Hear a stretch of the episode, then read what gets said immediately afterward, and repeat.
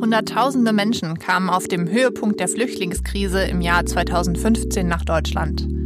Das ist eine schier unvorstellbar große Zahl, die für unsere Autorin Sina Wilke aber sehr real wurde.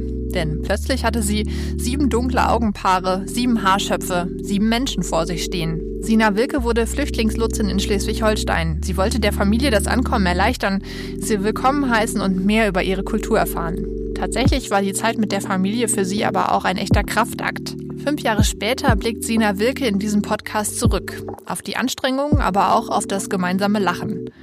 Und sie erzählt, was aus der Familie geworden ist, die so sinnbildlich steht für viele, viele andere in Deutschland. Nachschlag, der Recherche-Podcast ihrer regionalen Tageszeitung. Hallo und herzlich willkommen zu diesem Nachschlag. Mein Name ist Luisa Riepe und ich stelle Ihnen hier immer ein Thema aus unserem Wochenendprogramm näher vor. Und meine Partnerin ist heute mal wieder Sina Wilke. Hallo Sina. Hallo Luisa. Ja, unsere Hörer äh, brauchen sich jetzt äh, keine Sorgen zu machen. Wir wollen es nicht äh, zur Gewohnheit werden lassen, dass hier immer wieder Sina und ich sprechen. Es kommen sicher auch noch mal andere Kollegen dran. Ähm, aber diesmal ist es wirklich ein Thema, was sich, glaube ich, für den Nachschlag eignet wie fast kein zweites. Sina hat äh, viel zu erzählen und weil sie auch persönliche Erfahrungen gemacht hat mit dem Thema. Von daher freue ich mich sehr, dass du heute wieder bei mir bist, Sina. Ja, ich freue mich auch. Ja, um vielleicht mal ähm, ins Thema reinzukommen, äh, gebe ich einen, einen kleinen ähm, Input. Und zwar, ähm, Sina, ist es ja so, dass du jetzt über mehrere Jahre eine syrische Familie begleitet hast, die, ähm, ich glaube, 2015 nach Flensburg gekommen ist, richtig? Genau, also in die Nähe von Flensburg. Mhm. Wie hast du die Familie überhaupt kennengelernt? Ähm, ja, das war so, also ich, ähm, als es so mit dieser, mit dieser Flüchtlingswelle anfing langsam 2015, da hatte ich schon mal überlegt, ob ich da vielleicht helfen kann und hatte mich auch schon mal beim Amt gemeldet. Es war von einer Welle die Rede oder von einer Krise, als im Jahr 2015 innerhalb weniger Monate Hunderttausende Flüchtlinge nach Europa kamen. Ausgelöst durch den Bürgerkrieg in Syrien machten sie sich zu Fuß und in Booten oder eingezwängt in schlecht belüftete Container auf den Weg nach Europa und wir erinnern uns, viele überlebten diese Reise nicht. Allein in Deutschland wurden in dem Jahr fast 900.000 Schutzsuchende registriert. Erst die Schließung der sogenannten Westbalkanroute und das EU-Türkei-Abkommen beruhigten die Lage. Die Zahl der Asylsuchenden ging im Anschluss deutlich zurück. Die Diskussion um Asyl- und Migrationspolitik hält aber bis heute an. Denn immer noch ertrinken Menschen auf der Flucht im Mittelmeer und auch der Brand im Flüchtlingslager in Moria hat uns zuletzt das Thema wieder vor Augen gehalten. Trotzdem gibt es bis heute keine Lösung für das Problem der Verteilung der Flüchtlinge auf die Europäische Union. Kommissionschefin Ursula von der Leyen ist mit ihrem Kompromissvorschlag aus dem September 2020 wieder auf deutliche Widerstände gestoßen.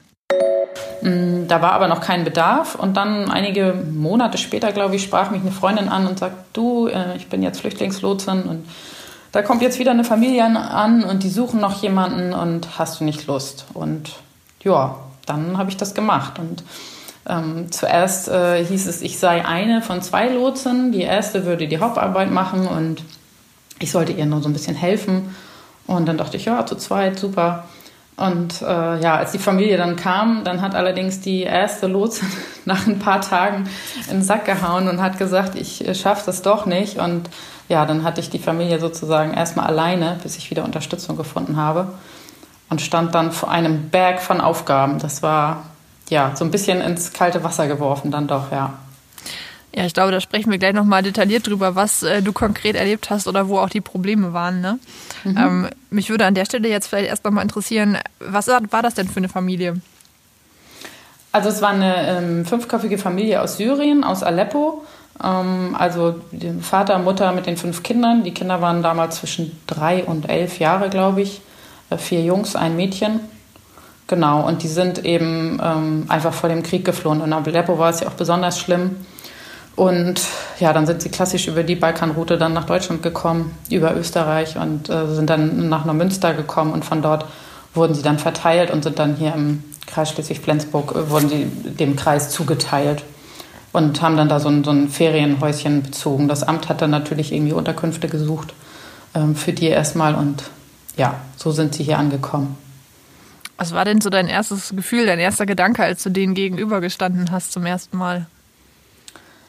Ähm, also es war total positiv, es war total freundlich, aber sie waren auch sehr verunsichert und sehr scheu einfach. Ähm, ich glaube, wir waren alle ein bisschen überfordert, also vor allem sie, wenn man überlegt, die hatten diese Flucht hinter sich, wussten nicht, wo kommen wir jetzt hin, können, konnten überhaupt nicht die Sprache. Mm, und ähm, ja, dann war das natürlich für die auch total verunsichernd erstmal. Und die waren sehr angespannt. Auch der Vater hatte, glaube ich, das Gefühl, er, er muss jetzt dafür sorgen, dass, ähm, dass es jetzt gut wird und dass er jetzt alles regelt und so. Ähm, also es war angespannt, aber es war auch total freundlich. Die haben sich total gefreut, dass ich ihnen helfe und so. Und dann langsam hat sich das dann entspannt über die Wochen, als sie so langsam angekommen sind und erstmal verstanden haben, wie die Dinge läuft, dass ihnen geholfen wird ähm, dass sie sich so ein bisschen gewöhnt haben und ähm, ja, da wurde es dann entspannter. Und für dich auch entspannter, denn ich kann mir vorstellen, wenn man so eine Verantwortung übernimmt, ähm, ist man doch wahrscheinlich auch erstmal selber angespannt, oder? Ja, also für mich wurde es überhaupt nicht entspannter. Eigentlich für die nächsten anderthalb Jahre oder so wurde es für mich gar nicht entspannt, weil es war wirklich ein unglaublicher Berg. Ähm, ich hatte, ich hatte das nicht erwartet, dass es so viel Arbeit ist einfach. Also die ursprüngliche Lotsin, die, die die ersten Tage begleitet hat, ähm, mit der habe ich mich dann getroffen und wir haben sozusagen eine Übergabe gemacht. Und nach dieser Übergabe habe ich gedacht, was ist hier denn los? Und habe ähm, hab gedacht, wie soll, wie soll ich das denn alles schaffen? Da hat sie mir, ja, dies und das und jenes und dann müssen sie noch das und das musst du dann dahin und da musst du noch anrufen und das muss noch geregelt werden. Ich dachte, oh Gott, um Gottes Willen. Ähm, zum Glück habe ich dann ja noch eine Freundin gefunden, die mich unterstützt, sodass wir dann doch zu zweit waren. Das war ganz wichtig, aber es war trotzdem unglaublich viel. Also die Freundin sagte, die, die mich da angeheuert hatte, sozusagen, hatte mir gesagt, ja, man soll schon gern zu zweit sein. Und da hatte ich noch gedacht, hm, naja, warum zu zweit? Aber ich habe es dann ziemlich schnell verstanden. Also es war echt viel Arbeit auch einfach. Willkommens- oder Integrationslotsen oder Flüchtlingslotsen. Gemeint sind engagierte Menschen, die Flüchtlingen helfen, in Deutschland anzukommen. Der Name und die Organisation sind von Bundesland zu Bundesland und von Kommune zu Kommune unterschiedlich. Als Beispiel nehmen wir hier mal die Integrationslotsen in Osnabrück. Sie übernehmen eine Brückenfunktion zwischen Migranten, städtischen Einrichtungen und der einheimischen Bevölkerung, heißt es auf der Internetseite. Die Aufgaben sind entsprechend vielfältig. Das geht von Sprachförderung und Hausaufgabenbetreuung über Nachbarschaftshilfe, Begleitung zu Behörden, Arzt- und Anwaltsterminen über interkulturellen Dialog bis hin zu Unterstützung bei der Wohnungssuche und Freizeitgestaltung. Die Lotsen übernehmen die vielen Aufgaben ehrenamtlich. Das heißt, sie bekommen nur eine Aufwandsentschädigung, etwa wenn Fahrtkosten anfallen. Du hast vorhin schon gesagt, äh, das kam so ein bisschen aus der Überlegung heraus, wie kann ich jetzt in dieser Flüchtlingskrise helfen oder was, was kann ich für diese Menschen tun, die da kommen. Was hast du dir denn konkret erwartet damals von der von diesem Job, wenn man das so sagen kann, als Lotsin? Also vielleicht für dich, aber auch für diese Familie. Also wie bist du mhm. da rangegangen? Also für mich habe ich erstmal unterschätzt, wie viel formale Dinge das sind, wie viel Fahrerei. Also ich bin ja un, habe unglaublich viele Fahrten mit denen gemacht. Ich habe ganz viel telefoniert, irgendwelche Formulare ausgefüllt.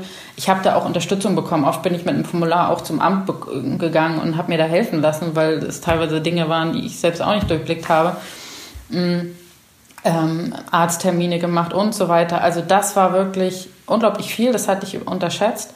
Ich hatte ursprünglich so eher im Kopf gehabt, ähm, ja, man, man hilft denen, sich hier wohlzufühlen, man hilft denen anzukommen, man ist Ansprechpartner ähm, auf, auf irgendwie so einer freundschaftlichen Ebene vielleicht, dass man ihnen mit der Sprache hilft und einfach so dieses Soziale abdeckt, dass, dass die jemanden haben, dass man mal dahin fährt und ähm, mit denen redet das war so eher so mein ursprünglicher Gedanke gewesen. Und ähm, ja, dass es dann so eine, so zu so einer Extrembetreuung wurde sozusagen, äh, hatte ich so nicht erwartet. Und für die Familie habe ich mir natürlich erhofft, dass sie sich hier, ja, dass sie sich einfach gut einleben und dass sie dann auch schnell auf eigenen Beinen stehen. Also dass ich ihnen helfe, auch dabei selbstständig zu werden und ähm, sie das selbst dann gut hinkriegen und sich dann hier wohlfühlen. Und ja, das war so meine Hoffnung für die Familie. Ob das geklappt hat, werden wir bestimmt gleich auch noch mal hören. Mhm. ähm, aber vielleicht kannst du es noch mal konkret machen. Also du hast jetzt schon ein paar Mal gesagt, es war wahnsinnig viel Arbeit für dich und du hast auch viel mit Behörden, mit Formularen zu tun gehabt. Ähm, was war, erinnerst du dich noch, was war das Erste, was du so ausfüllen musstest? Oder gab es ein besonders kompliziertes? Oh Gott, also ehrlich gesagt, ich glaube, das habe ich total verdrängt, weil äh, diese Formulare, es war so viel. Ähm, da ist die Büma und dann muss man irgendwelche Krankenkassenkarten beantragen. Und ähm, dann muss man, also ich, ich weiß, es waren die Sozialkarten und die Steuer-ID, dann kam die nicht an. Ähm, da muss man irgendwie Quittungen wieder zum Amt bringen, Krankenscheine beantragen.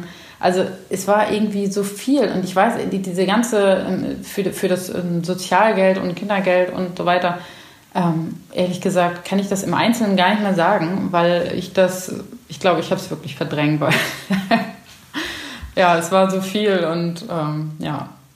Es sind halt auch Dokumente oder Abläufe, mit denen man so als Normalbürger jetzt eigentlich nicht so viel zu tun hat. Ne? Deswegen kann man sich das, glaube ich, gar nicht so richtig vorstellen, wie, wie viel da zu tun ist. Nee, genau. Also ich, ich kann das jetzt deshalb auch gar nicht mehr alles so wiedergeben. Aber ich weiß, dann mussten die da einmal die Woche wieder ihre Büma, das ist die, ähm, die vorläufige, das vorläufige Aufenthaltspapier, mussten sie dann eine Woche, einmal die Woche damit zum Amt laufen und das wieder verlängern lassen. Und dann mussten ja die neuen Papiere beantragt werden und dann müssten sie zur Anhörung nach Neumünster. Dann haben wir da um acht in, in äh, gesessen zur Anhörung und um 13 Uhr kamen sie dran oder so. Also die waren dann irgendwie alle Geflüchteten um 8 Uhr bestellt worden. Ich weiß nicht, wo der Sinn darin lag. Alle saßen um 8 und dann wurden sie so nacheinander. Wahrscheinlich damit alle pünktlich sind. Ähm, ja, und dann war das aber auch gar nicht die richtige Anhörung, sondern so ein Vorinterview. Dann mussten wir da nochmal hin. Äh, dann irgendwann brauch, kriegten sie äh, noch Pässe, dafür mussten wir dann nach Schleswig. Also es war, ich weiß auch nicht, es war echt viel. Ja, du hast in deinem ich habe das auch irgendwann durcheinander gekriegt. Jobcenter, Sozialzentrum, Sozialamt, ähm, Agentur für Arbeit, also wer jetzt für was zuständig war. Teilweise habe ich beim Jobcenter angerufen und die haben gesagt, nee, dann muss ich die Agentur für Arbeit anrufen. Und die haben wir gesagt, nee, dann müssen wir beim Jobcenter anrufen. Also man hat, ist auch teilweise vorgekommen wie in so einer Bürokratiemühle. Und da habe ich echt gedacht, wie hätten die das hier hinkriegen sollen? Also ja, das ist ja die eigentliche Frage, ne? Du, die du der Sprache mächtig bist, äh, die du ja auch, äh, ich kenne dich ja nun schon ein bisschen, ich würde sagen, du bist eigentlich ein sehr organisierter, zuverlässiger Mensch. Ähm, und selbst du sagst, du stößt da an deine Grenzen. Wie soll das dann jemand, äh, ein, ein, ein Geflüchteter, der die Sprache nicht spricht ähm, und der so ein bürokratisches System nicht kennt, wie soll der da durchsteigen allein? Ne? Genau, also das wäre gar nicht gegangen. Also wenn eine Familie keinen Lotsen hat, dann ehrlich gesagt weiß ich nicht, wie die das dann machen. Dann müssen die wahrscheinlich, laufen die dann halt immer auf die Ämter und müssen sich das da dann von den Sachbearbeiterinnen irgendwie erklären oder ausfüllen lassen. Oder, oder ihnen entgeht halt auch mal irgendwie eine Frist oder so. Also stelle ich mir total schwierig vor. Mhm. Ähm, du hast jetzt häufig gesagt oder du, hast schon äh, angedeutet, wie, wie anstrengend und wie schwierig das zum Teil war. Ich glaube und hoffe aber, dass deine Lotsentätigkeit ähm, dir ja auch was zurückgegeben hat, oder? Also absolut, ja. Also es war immer, so ein Klassiker war, ich hatte gar nicht so viel Lust dahin zu fahren, weil ich immer dachte, oh, jetzt muss ich da wieder so viel, jetzt kommen sie und sagen, wir müssen das und das und das und da musst du ins hinfahren und das musst du wieder ausfüllen. Und wenn ich dann da war, war es immer so schön und ich habe mich so gefreut, weil diese Familie sich dann so entspannt hat und einfach unglaublich nett war. Und ähm, auch die Kinder, also total nette Kinder, die kamen immer gleich an, wenn ich da war. Ähm, ich hatte dann auch meine Kinder oft mit, dann haben die miteinander gespielt und ähm, haben, ja, haben den Dinge gezeigt und ähm, ja, haben, haben mir auch Sachen gezeigt, die sie in der Schule gemacht haben oder die sie gelernt haben. Und es waren super nette Gespräche und wir haben uns da halt äh, mit Händen und Füßen und immer ein bisschen besser verständigt und haben total viel gelacht. Also das fand ich irgendwie bezeichnend, wie dieser Humor so passte.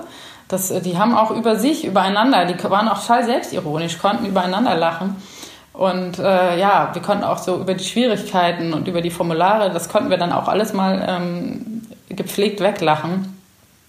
Also ähm, ja, es war wirklich ein total, ja, schon auch eine total tolle Erfahrung, weil mhm. es auch einfach eine unglaublich nette Familie war und weil es natürlich auch schön ist, zu sehen, wie sie langsam hier ankommen und das schon auch was bringt, was man, was man tut irgendwie. Also, dass man ihnen hilft und dabei sich hier einfach wohlzufühlen. Ich habe mich so gefreut, dass sie sich langsam wohlgefühlt haben, weil ich dachte, hey, was haben die durchgemacht? Wo sind die durchgegangen? Und ich möchte so gerne, dass sie sich hier gut und aufgehoben fühlen. Und ja, habe mich so gefreut, dass es, ähm, ja, glaube ich, schon funktioniert hat im Großen und Ganzen.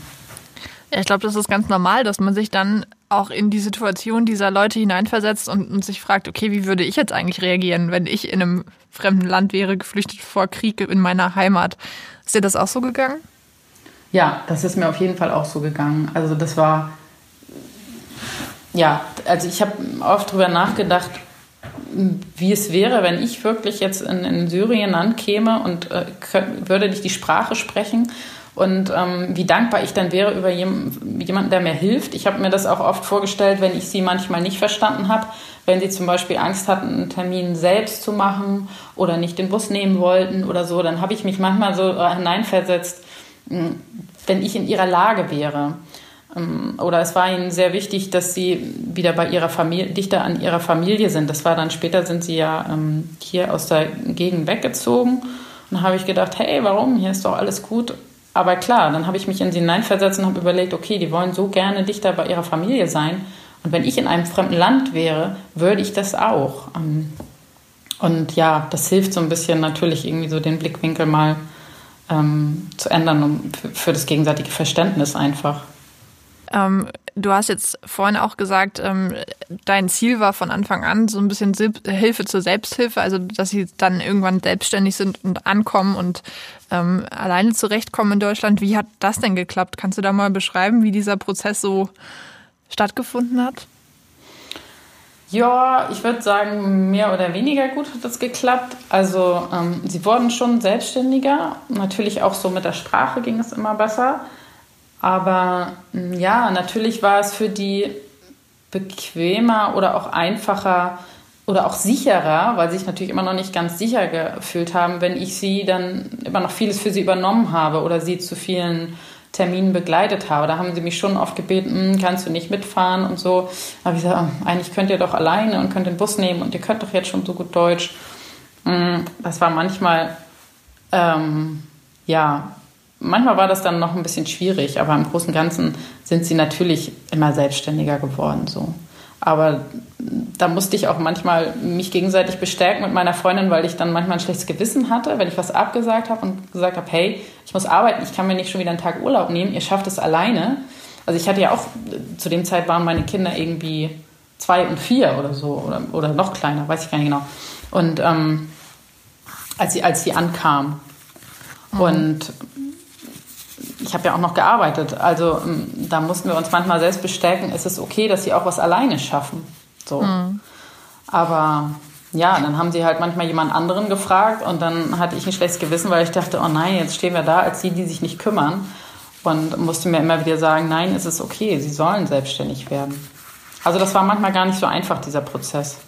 Ja, ich kann mir das vorstellen. Denn, ähm, du hast vorhin gesagt, du hast dir das so ein bisschen vorgestellt, man begegnet sich auf Augenhöhe und äh, so ein freundschaftliches Verhältnis, aber ich glaube, man gerät da ganz schnell in so eine, so eine Abhängigkeitssituation irgendwie auf der einen Seite und so ein Helfersyndrom irgendwie auf der anderen Seite vielleicht, ne?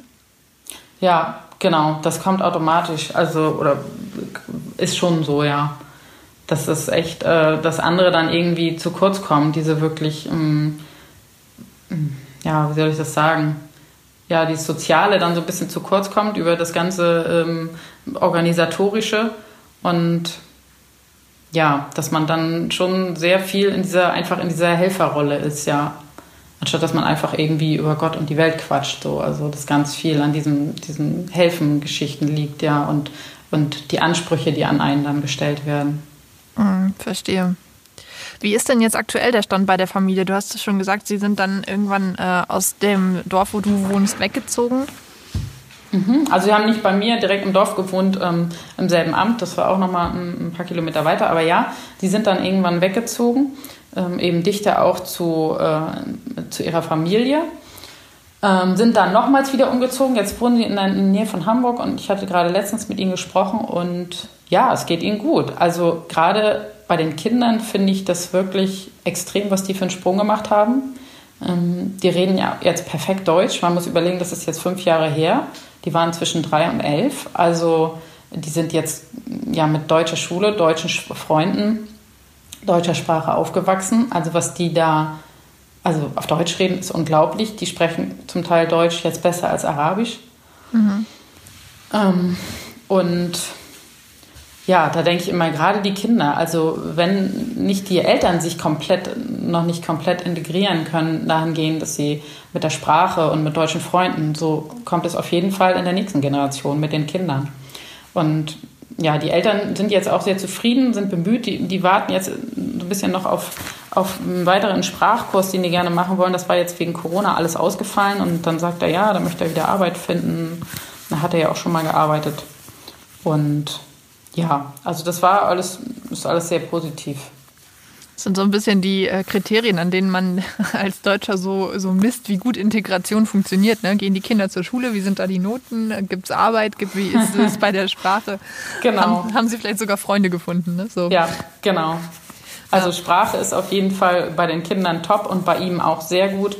Mm, bei ihr, ähm, ehrlich gesagt, ja, sie spricht halt nicht so viel, weil sie ähm, die ist, die dann eher zu Hause bleibt und sich noch nicht so ja, raustraut. Und wenn man dann keine deutschen Freunde richtig hat, ähm, ist das natürlich schwierig, die Sprache dann zu üben. Na klar. Und wahrscheinlich ist es dann auch schwierig äh, zu sagen, ich weiß nicht, bist du, würdest du sagen, du bist weiterhin die Lotsin oder bist du eine Freundin, eine Bekannte? Wie, wie würdest du dein Verhältnis zu denen jetzt beschreiben? Oh, das ist eine gute Frage. Also Lotsin würde ich jetzt nicht mehr sagen. Also ich würde sagen, das habe ich abgegeben, auch äh, mit ihrem Vorzug. Beziehungsweise auch bevor sie umgezogen waren, haben die auch schon, ich würde sagen, also das letzte halbe Jahr oder so habe ich nur noch ganz wenig gemacht. Da war das wirklich eher so, wie geht's euch? Und die haben alles selbst hingekriegt. Also ähm, es hat zwar lange gedauert, aber irgendwann standen sie dann auch tatsächlich auf eigenen Beinen und haben das alles selbst super hinbekommen. Ich würde sagen, ja, schon eine Freundin. Das ist ja der Idealfall eigentlich, oder? Ja, eigentlich schon, ja. Wobei sie natürlich jetzt so weit weg äh, wohnen, dass man sich jetzt auch nicht irgendwie ständig besucht. Ähm, aber ja, ich würde, würde uns jetzt schon als Freunde bezeichnen, ja. Das ist doch schön, weil das ist genau das, was du dir am Anfang erhofft hattest. Ähm, Stimmt, ja. Was mich jetzt interessieren würde, jetzt von dem konkreten Fall mal so ein bisschen wegzugehen, ähm, ich habe sofort gedacht an diesen Satz von Angela Merkel, als sie sagte 2015, wir schaffen das. Wir schaffen das. Kaum ein Satz von Angela Merkel wird so sehr in Erinnerung bleiben wie dieser. Gesprochen hat sie ihn auf der Bundespressekonferenz am 31. August des Jahres 2015. Im Sommer stellt sich die Kanzlerin traditionell einmal den Fragen der Hauptstadtpresse. Und dass dabei in diesem Fall ein historischer Satz gesprochen wurde, war in dem Moment so niemandem klar. In der Bundespressekonferenz sagte sie im Wortlaut, ich sage ganz einfach, Deutschland ist ein starkes Land. Das Motiv, mit dem wir an diese Dinge herangehen, muss sein, wir haben so vieles geschafft, wir schaffen das. Wir schaffen das und dort, wo uns etwas im Weg steht, muss es überwunden werden, muss daran gearbeitet werden. Der Bund wird alles in seiner Macht Stehende tun, zusammen mit den Ländern, zusammen mit den Kommunen, um genau das durchzusetzen. Und ich habe so, sofort gedacht, eigentlich waren es ja so Leute wie du, also so Freiwillige, die letztendlich diese große Herausforderung geschafft haben. Siehst du das auch so? Mm. Ich glaube schon, ich schon, dass wir ganz viel geschafft haben, alle zusammen. Ähm äh, trotzdem gibt es natürlich total viele Probleme und die kann man auch benennen. So, das finde ich überhaupt, äh, überhaupt nicht schlimm. Aber ähm, ich fand den Satz damals gut, weil er einfach menschlich ist und einfach zeigt, dass man in der Not hilft. Ich finde ihn auch immer noch gut.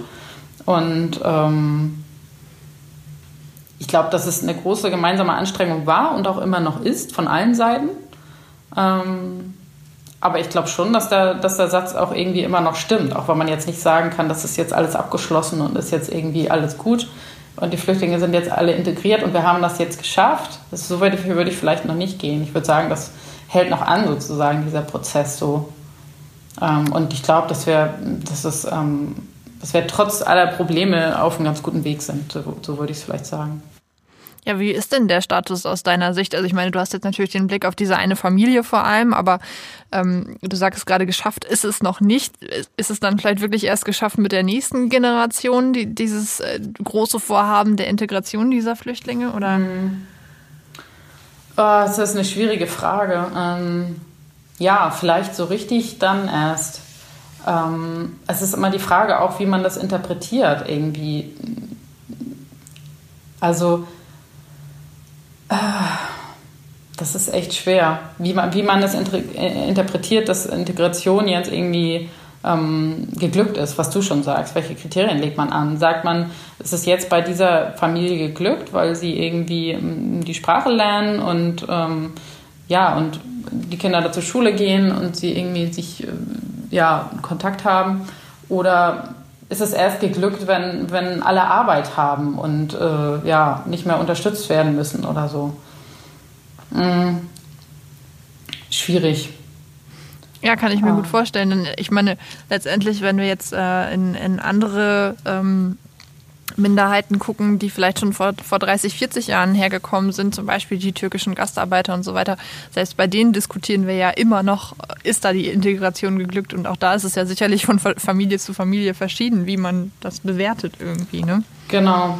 Ja, das glaube ich auch. Ich habe mich zum Beispiel auch schon mal gefragt, ob, ob das Mädchen, wenn sie dann irgendwie 15, 16 ist oder so, ob sie dann Kopftuch tragen wird irgendwie, oder wie sie sich, ähm, wie sie ihre Rolle als Frau dann sieht, ob, ob das wirklich noch eher so arabisch ist äh, oder ob sie jetzt äh, voll, ja, sich als selbstbewusste ähm, junge Frau wahrnimmt, wie, wie, wie wir das aus einer westlichen Gesellschaft kennen. So, ich, ich denke, von solchen Fragen hängt das auch ab.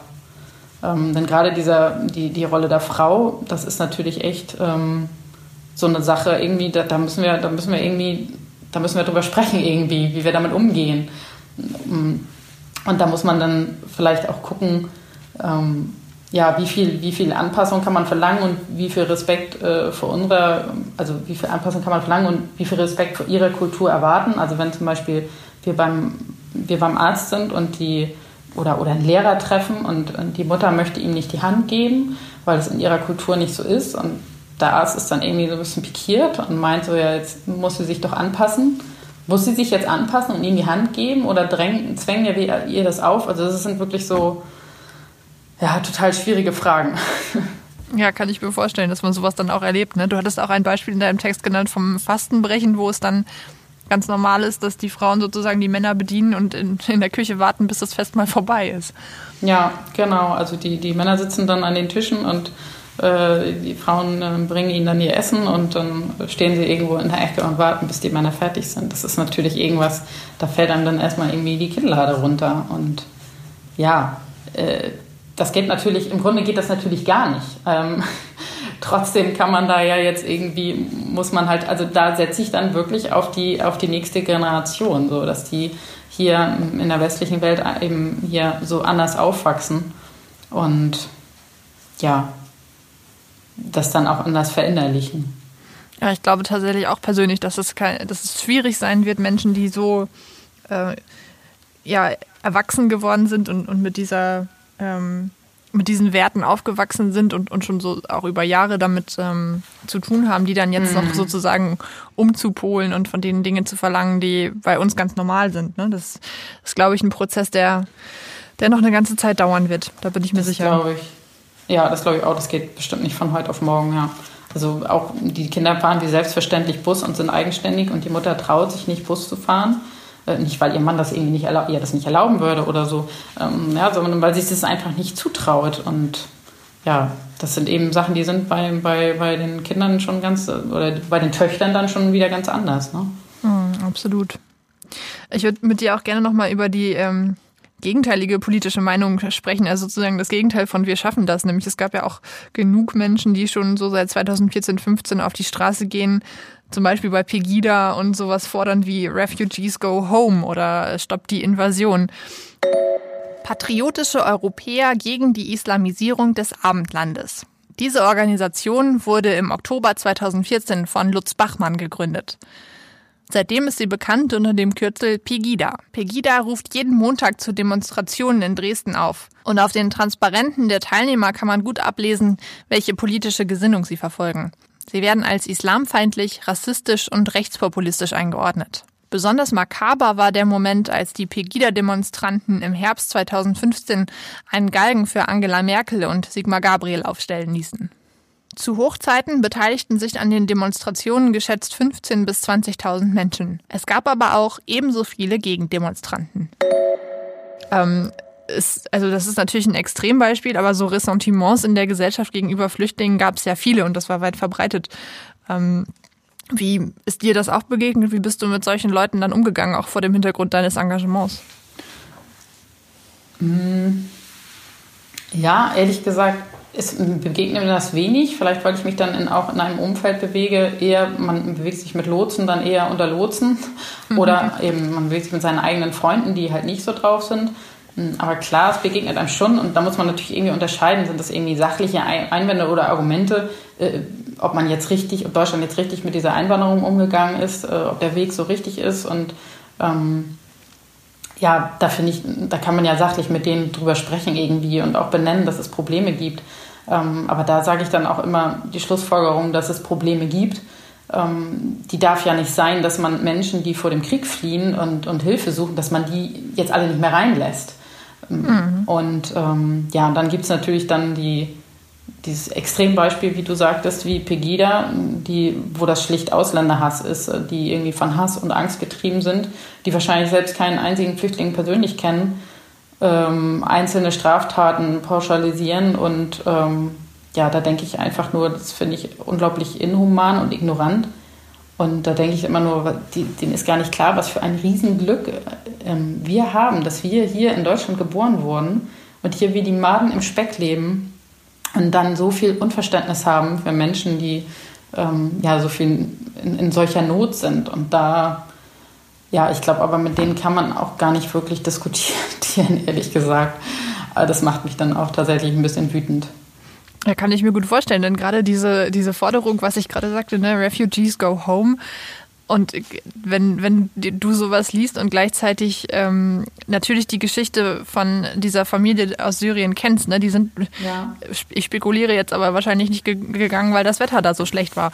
Ähm, das, nee, genau. Ähm, also das macht einen dann wirklich, also ich weiß auch, wie sie gelitten haben, wie die Kinder auch im Nachhinein auch noch gelitten haben. Ähm, und ja, wenn die dann erzählen, die, die, das Mädchen, das war irgendwie drei Tage zu, zur Schule gegangen, dann ging der Krieg los und die, die haben da die, die letzte Zeit dann nichts anderes mehr gekannt als Krieg. Dann sind sie da vor dem IS ge geflohen ähm, auf, aufs Dorf, waren da in der Schule untergebracht. Ähm, der Vater war nicht da, dann stand, das, stand der IS vor den Toren, alle anderen sind weg und nur die Familie war noch da und versuchte jetzt den Vater zu erreichen, weil sie unbedingt weg müssen. Die hatten natürlich unglaubliche Angst. Dann sind sie in, in einem Boot ähm, da übers Meer, wo sie sagten, ähm, der Kleine hatte solche Angst und es hat so geschaukelt und wo man ständig liest, wie viele da sterben. Also ich weiß nicht, das ist doch menschlich, dass einem das nahe geht. Und dann habe ich mich so gefreut, dass die hier sicher sind. Also ich hab, es hat mich auch total gerührt, wenn ich teilweise die Kinder gesehen habe, die dann so fröhlich ihre Hausaufgaben machten und von ihren Freunden erzählten. Und ich dachte, Gott sei Dank, ihr seid in Sicherheit und, und ja, nicht mehr in diesem furchtbaren Krieg. Und dann ähm, ja, kommen da Leute und sagen, ähm, ihr sollt, die Flüchtlinge dürfen wir nicht reinlassen, ihr sollt alle wieder rausgehen. Also ich finde es einfach ja, total inhuman und ja, ignorant. Kann ich mir gut vorstellen. Ähm, wenn du jetzt nochmal zurückblickst auf deine, auf die letzten fünf Jahre, die du ja, ja, wie du vorhin sagtest, zum Teil sehr intensiv mit dieser Familie ähm, verbracht hast, gibt es da so einen Moment, an den du zurückdenkst, der, der besonders schön war? Hm, also ich würde sagen, das war jetzt vielleicht nicht der eine Moment, aber wenn ich so an, an also so in schöner Erinnerung an diese Zeit denke, dann sehe ich immer die Familie und mich in deren Wohn kleinen Wohnzimmer, wo es immer ganz warm war und es immer ganz süßen Tee zu essen gab und ganz viele Kekse, wo es immer hieß Essen, Essen, Sina Essen. Ähm, ja, und wo alle, die ganze Familie zusammenkam und das so eine fröhliche Stimmung war und alle irgendwie erzählt haben und versucht haben, sich zu verständigen und es oft Missverständnisse gab, über die, die wir gelacht haben. Das ist irgendwie so die, die schöne Erinnerung an diese Zeit. Oder es war halt nicht ein Moment, sondern so war es halt ganz oft. Hm, verstehe. Kann ich mir total gut vorstellen, so wie du das gerade erzählst. Ähm, und wenn du jetzt die Entscheidung nochmal treffen würdest, würdest du nochmal Lotsin werden?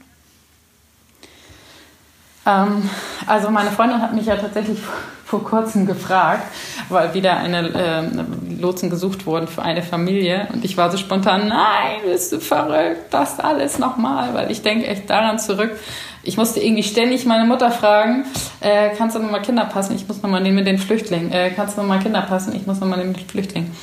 Ähm, und ja, im Nachhinein habe ich dann auch dann wieder gedacht, naja, es war auch toll und ja, warum nicht? Also, aber ich glaube, ich würde vielleicht irgendwie eine Zeit abwarten, wo die Kinder vielleicht noch ein bisschen größer sind und ich noch ein bisschen mehr Zeit habe.